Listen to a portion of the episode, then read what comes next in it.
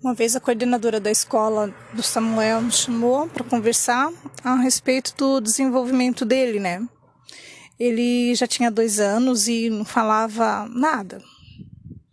Só que para mim era normal. Não, não que que não houvesse um atraso, sim, eu sabia que ele estava atrasadinho para começar a falar, mas ao meu ver era uma criança normal. E a coordenadora me chamou junto com a diretora, disseram que estava muito preocupado com Samuel, é, que suspeitavam que ele tinha TDAH. Pediram para que eu fosse procurar um especialista e buscasse algum tipo de tratamento para ele.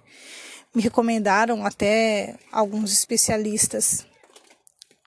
E ah, as palavras assim me doeram muito, sabe? Eu fiquei muito chateada, fiquei triste, chorei porque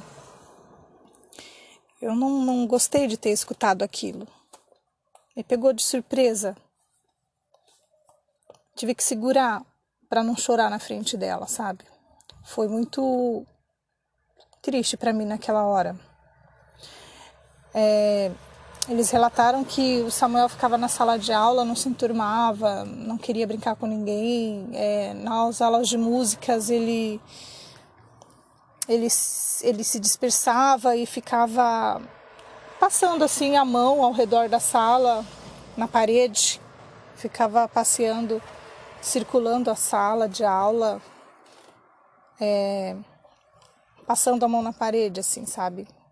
Não, não interagia, não conversava, não, não se expressava, não olhava. E eles estavam bem preocupados e por isso me chamaram para falar a respeito dele, né? Eu prometi que estaria procurando um especialista, né? Mas na verdade eu não estava acreditando no que eles estavam falando. Então eu fui no médico, passei no pediatra, passei com, com otorrino. Aí um médico bateu palma assim nas costas dele e como ele não virou o rosto para olhar de onde estava vindo o barulho, o médico falou que ele era surdo. E aquilo me deixou ainda mais maluca, né? Porque imagina, ele ele escuta muito bem, ele escuta super bem. Só que naquele momento ele simplesmente não queria dar atenção, só isso. Outro dia o Samuel estava em casa brincando e a mãozinha dele ficou muito gelada, os pés ficaram gelados, ele ficou branco e bem gelado. Daí eu peguei ele assim no colo e quando eu fui botar o termômetro, ele estava com 38 graus. Tava febril, mas ele estava gelado. E a cabecinha dele estava quente e as mãos dele estavam bem gelada. Aí eu coloquei umas gotinhas de dipirona, dei o dipirona para ele, encostei ele assim no meu peito e coloquei o termômetro de novo para verificar a temperatura e nesse momento o Samuel teve uma convulsão. Ele teve uma convulsão bem demorada. Ele ficou completamente roxo, ficou sem respirar, convulsionando. Eu saí de casa desesperada. Só quem é mãe vai entender o que é esse desespero a sorte que meu marido estava em casa. E aí eu só entrei dentro do carro e vamos, ele saiu dirigindo que nem um louco, buzinando para todo mundo sair da frente. Corremos até o hospital e aí da, da minha casa até ali no comprão, ele estava sem foi o tempo que ele ficou sem respirar, mais de um minuto, totalmente desfalecida ali. Foi terrível. Aquela cena foi horrível. Quando a gente passou em frente, tava passando em frente um comprão, daí ele ele respirou e voltou, né? só que todo molinho ainda, né? O, o efeito da depois da convulsão. Chegamos no hospital. Ele foi atendido por uma médica não muito não muito bom, não muito bom atendimento, foi foi frustrante. Mas enfim, não vou falar sobre esse eh, o atendimento médico. E depois desse dia passou algum tempo, ele estava em casa e do nada aconteceu de novo. Ele ficou febril com 37,5 e convulsionou de novo. Dessa segunda vez eu já sabia qual era o procedimento, então eu só gritei socorro e deitei ele de lado na cama e fiquei segurando ele até que passasse a crise. Depois levei no médico e estava procurando um especialista neuro para verificar nessa né, essa situação da, da convulsão e também para verificar o atraso na fala, porque ele não falava nada. Então, um dia eu estava pesquisando na internet sobre médicos é, neuropediatra, né, que pudesse dar um atendimento particular. E eu estava fazendo a pesquisa, meu telefone tocou, a diretora da escola dizendo que estava indo para o hospital com o Samuel porque ele tinha acabado de ter uma convulsão. E aí eu saí desesperada, né? O, Samuel estava dormindo, ele foi para a escola, estava meio tristinho assim, molinho, não estava com febre, estava molinho. E aí ele dormiu, ele, ele, ele, ele, estudava no período integral, então teve o, o almoço e depois do almoço ele dormiu.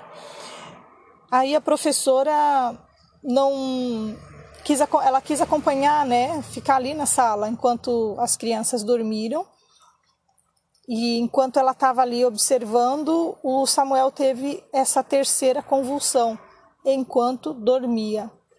Nesse momento a médica, a, a médica não, a professora já tinha, graças a Deus, ela tinha instrução para agir em casos como esse e assim que ele parou de convulsionar, já levaram direto para o hospital e eu fui chamada. Chegando lá no hospital, era a mesma médica que estava lá da primeira vez. Foi outro atendimento frustrante. Meu filho estava, quando eu cheguei lá, foi uma cena horrível. Ele estava tinha uma pessoa segurando em cada parte do corpo dele. Tinham quatro pessoas, uma, uma de um braço, outra no outro, outra numa perna, outra em outro, e a médica de braço cruzado olhando e uma outra pessoa tentando furar o bracinho dele para injetar medicação. E ele cada vez mais roxo, gritando, desesperado. Bom, eu, é claro, não deixei, não autorizei e eu falei que era para soltar ele. E me fizeram, fizeram com que eu me sentisse uma pessoa totalmente irresponsável, é, como se eu tivesse impedindo os médicos de exercerem a função deles. É, então eu fui completamente recriminada pela atitude que eu tive ali mas só eu sei a cena que eu vi, o que eles estavam fazendo com meu filho. Então eu tirei ele dali e fiquei com ele na porta do hospital, do lado de fora, sentada, esperando que ele voltasse ao normal. Esperando, fiquei esperando, esperando, até que ele voltou a si e aí eu pude vir para casa tranquilo. No dia seguinte eu levei ele na neuro consegui, consegui o dinheiro para pagar a consulta, que não era nada barato. Levei ele na neuro e logo na primeira consulta, quando ela examinou o Samuel, ela começou a falar é, de coisas que eu nunca tinha ouvido falar, que não, não era normal para mim. Não, imagina, ela falava é, porque crianças que estão dentro do espectro, porque o TEA, e tal. Eu falei, doutora, desculpa a minha ignorância, mas o que, que é isso, TEA? O que, que é isso, espectro? não sei o que é. Daí ela falou, né, que ele tinha, ele tinha autismo, ele é uma criança autista e que ela estaria solicitando alguns exames para comprovar, para descartar outros tipos de doença, mas que era certo que ele era uma criança autista. Ela fez diversos testes com ele ali dentro da sala, né? E naquele momento o meu mundo desabou mais uma vez, né? Eu fiquei sem chão. Imagina. Eu sou uma pessoa que sempre teve muito respeito e muita admiração pelas mães de crianças especiais. Eu sempre apoiei e estive sempre próximo, né? Sempre procurei saber sobre as coisas. É, e aí, de repente, estava acontecendo comigo aquela situação e eu não estava preparada para para vivenciar aquilo. Eu estava acostumada a vivenciar a história de outras pessoas, mas eu não estava preparada para ter aquilo na minha vida, sabe?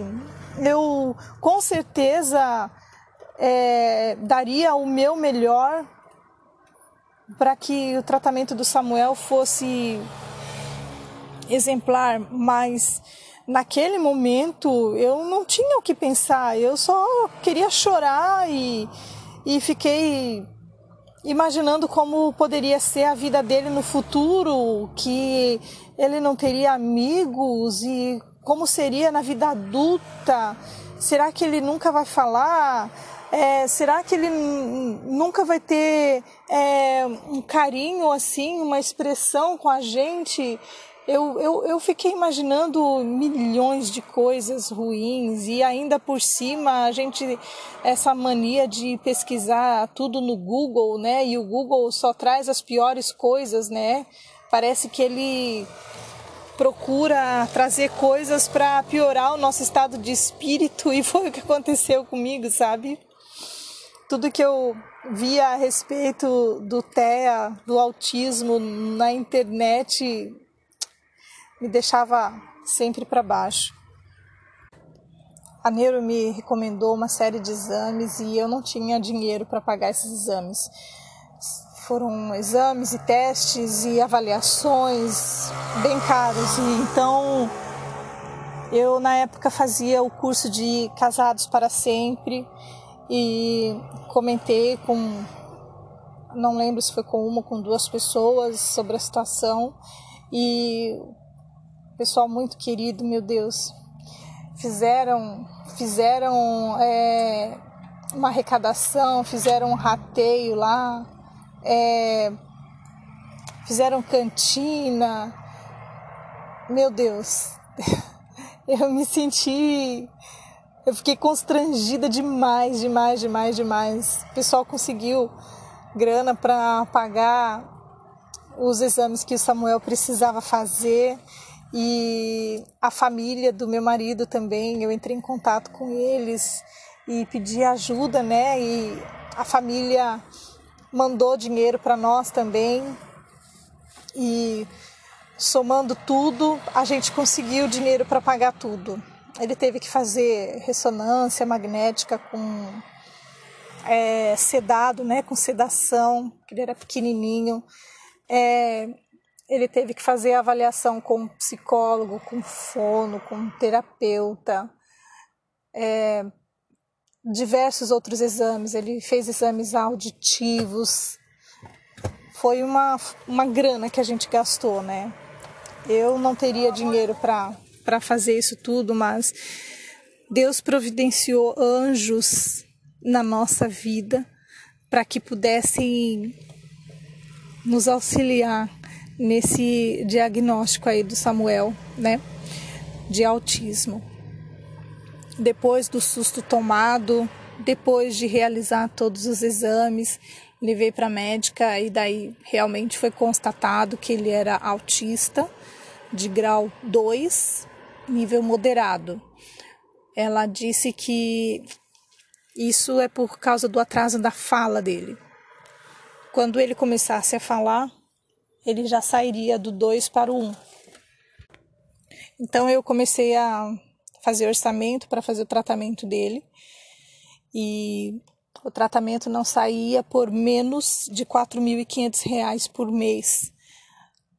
Fui na AMA e Navegantes e fiz o cadastro. Ficamos na fila de espera para poder fazer o tratamento gratuito no dia 16 de março do ano passado, 2020. E ficamos aguardando ser chamado para tratamento grátis e não conseguimos pagar o tratamento particular porque é muito caro. E também não conseguimos fazer convênio porque não aceitava fazer o convênio só para ele. Eu teria que estar junto no plano de saúde, porque ele tem menos de cinco anos.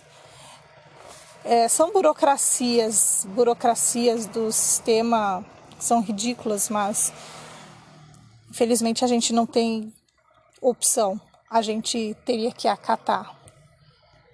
Foi então que começou a nossa luta para desenvolver o Samuel o máximo que a gente pudesse. Então começamos oração, jejum, campanhas e aprendizado na internet. É, busquei profissionais de renome na internet, pessoas famosas, é, pessoas especialistas na área comecei a assistir vídeos, comecei a aprender. E meu marido também começou a estudar a respeito. E tinha tanta informação, tanta informação, eu recebi uma enxurrada de informação assim logo de cara. E chegou num certo momento que eu falei, peraí, tem alguma. não tá certo isso. Eu tô gastando mais tempo estudando sobre o problema do que me dedicando ao meu filho. Isso está errado? Então eu parei de assistir, de ler, de estudar, parei e comecei a colocar em prática o, o meu instinto maternal. Comecei a desenvolver com o Samuel em casa coisas, coisas simples, coisas que criança faz é, e comecei a estimular de uma maneira diferente que eu aprendi, no caso, nos vídeos, né? A chamar a atenção dele para mim, é, fazer com que ele pedisse as coisas e foi um processo muito, muito, muito, muito lento. É, cada coisa que a gente conseguia era, nossa, a gente precisava ter fogos de artifício para soltar, sabe? um dos primeiros exercícios que a gente conseguiu fazer com ele era de pedir. Então hum, ele precisava olhar e pedir. E não simplesmente ficar esperando ou puxar, sabe? Então a gente pegava uma gelatina, que era algo que ele gostava demais, e falava assim: quem quer gelatina? Aí eu fazia o exemplo e levantava a mão. Daí ele começou Aí ele deu o primeiro passo, que ele começou a imitar. Ele não sabia imitar, ele não sabia criar fantasias, ele não sabia como é, fazer sons, ele não olhava nos olhos da gente, ele não olhava nos olhos. E então esse exercício dele fazer o pedido, de levantar a mãozinha para pedir a gelatina que ele queria, foi a primeira vitória que nós tivemos. Depois de algum tempo, ainda no ano passado, né, com três anos, a gente teve, eu tive a experiência mais linda do mundo, né? Ele olhou nos meus olhos pela primeira vez. Eu me lembro como se fosse hoje. Do nada, ele virou o rosto e olhou nos meus olhos, assim, foi algo surreal. meu filho olhando nos meus olhos foi muito muito bom. muito emocionante ele olhar nos meus olhos pela primeira vez com três anos. A gente brincava é, na parede de casa, no muro, no muro lá de casa, fazia. Ele, ele tem o hiperfoco nos carros, né? Carrinhos. Então a gente desenhava a pista na parede com giz de lousa e brincava ali eu desenhava as letras do alfabeto e fui estimulando e cada vez que ele fazia algo que fosse o certo, que atendia a um comando que eu estava dando para ele, uma comemoração. Aê, muito bem, parabéns! Então tinha esse estímulo. E a gente foi trabalhando, foi trabalhando a muitas coisas assim tolas que ninguém valoriza, sabe? Para nós era motivo de festa. Quando ele disse mamãe pela primeira vez. ah, nossa. Foi um presente incrível que ele falou: Mamãe, mamãe, mamãe, mamãe. Até que ele conseguiu sair o mamãe perfeito, sabe? E daí foi mamãe, papai, vovó, vovô, ele foi falando, sabe? E foi incrível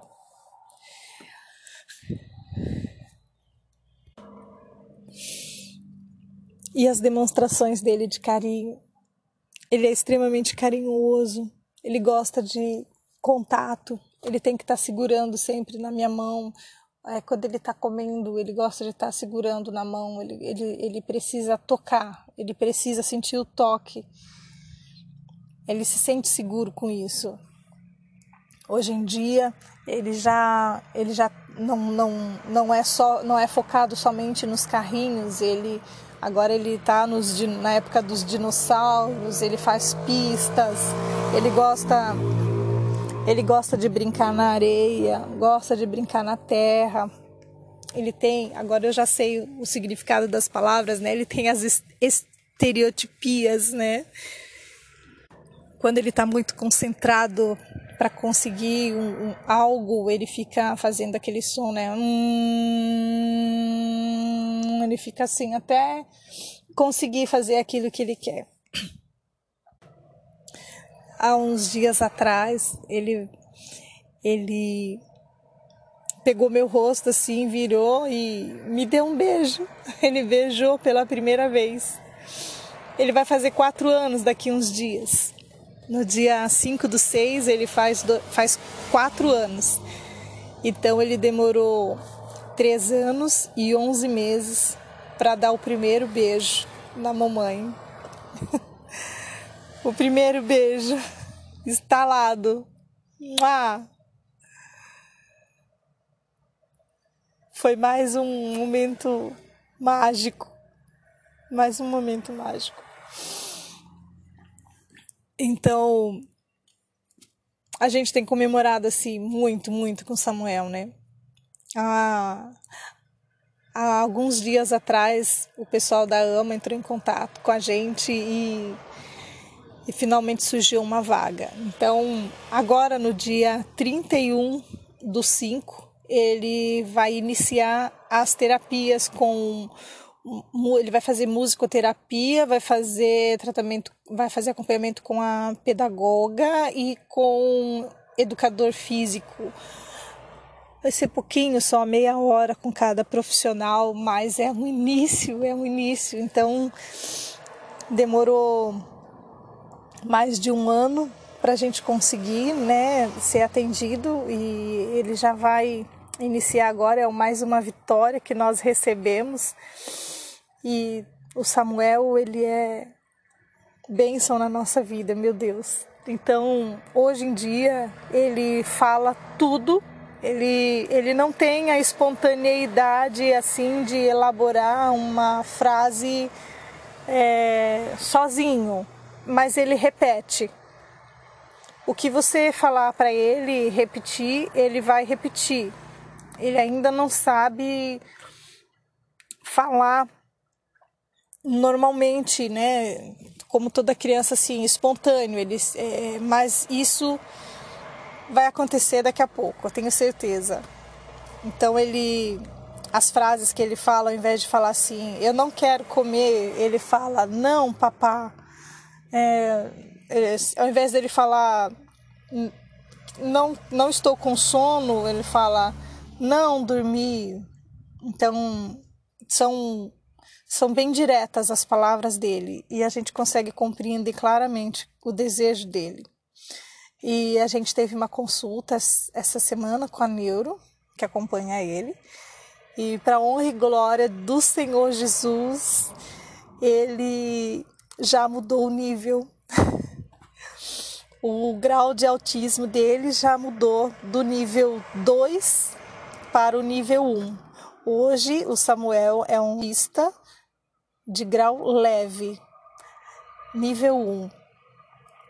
Em breve, o grau dele vai ser zero. Eu tenho certeza, eu tenho fé, eu acredito nisso, porque eu tenho pedido a Deus que, que faça que os sintomas sejam reduzidos a zero, porque o autismo não é considerado uma doença, ele é um, um, um, comportamento diferente. E se ele não é uma doença, ele não tem cura.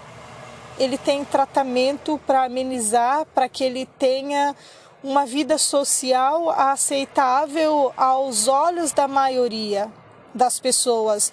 O que eu acho que na verdade somos nós que deveríamos aprender com os autistas e não os autistas a aprenderem a a nossa visão, porque é um mundo cheio de coisas ruins.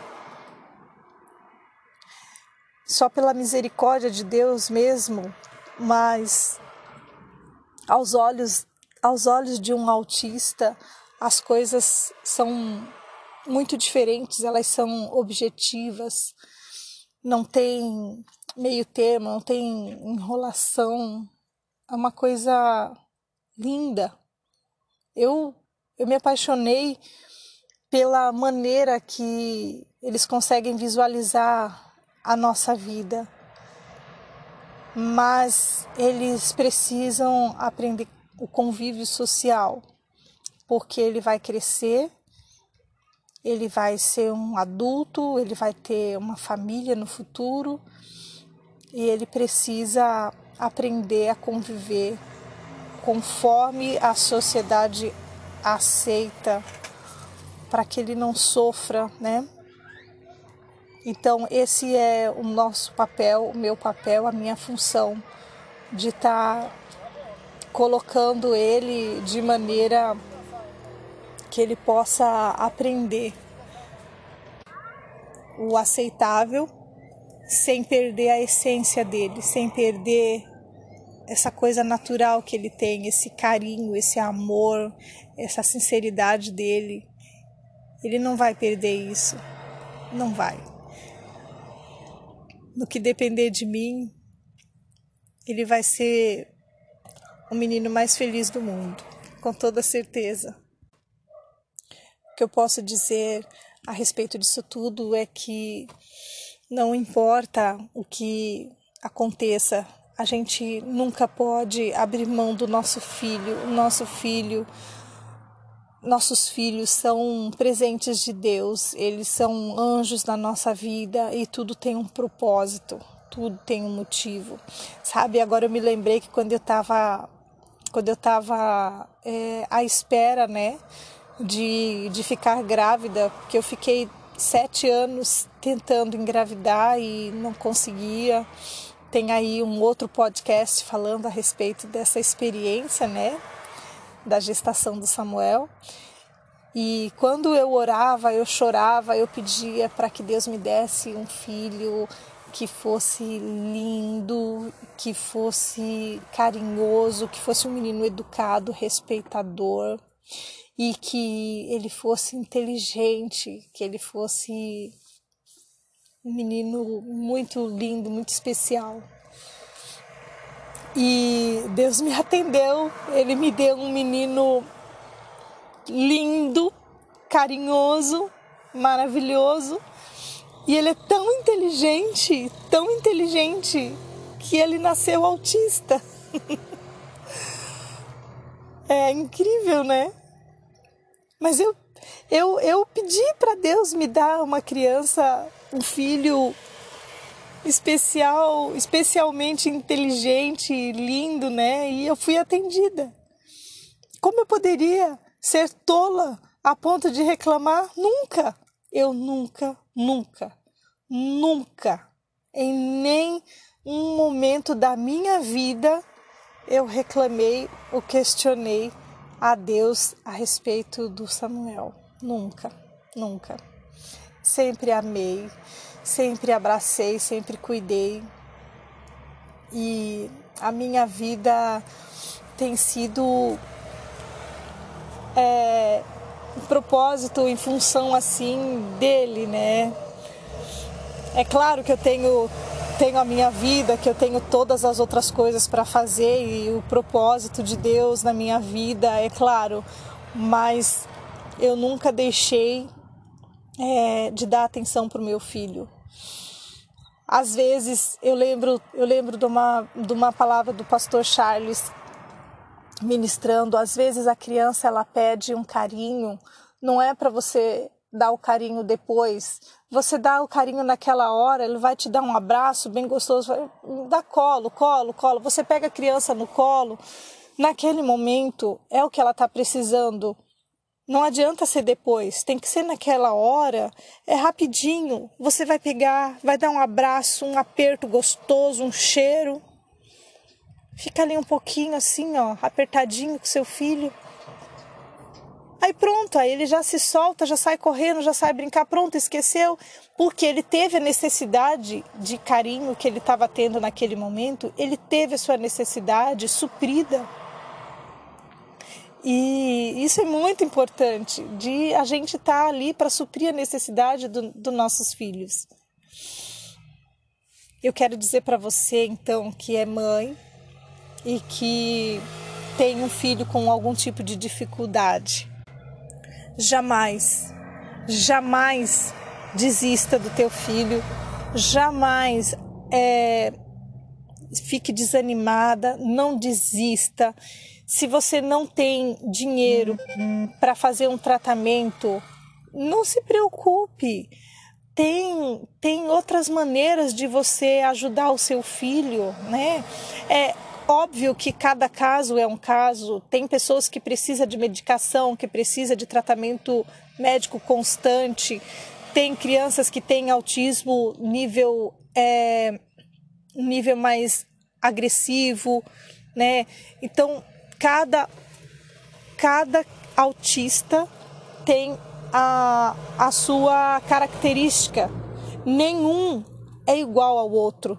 Eles podem ter alguns, algumas estereotipias parecidas, semelhantes, mas eles não são iguais. Então nunca compare, nunca compare uma criança com a outra. Busque sabedoria, tenha paciência, acima de tudo, tenha amor, se dedique. Não perca muito tempo estudando, porque nós que somos mães temos um instinto natural.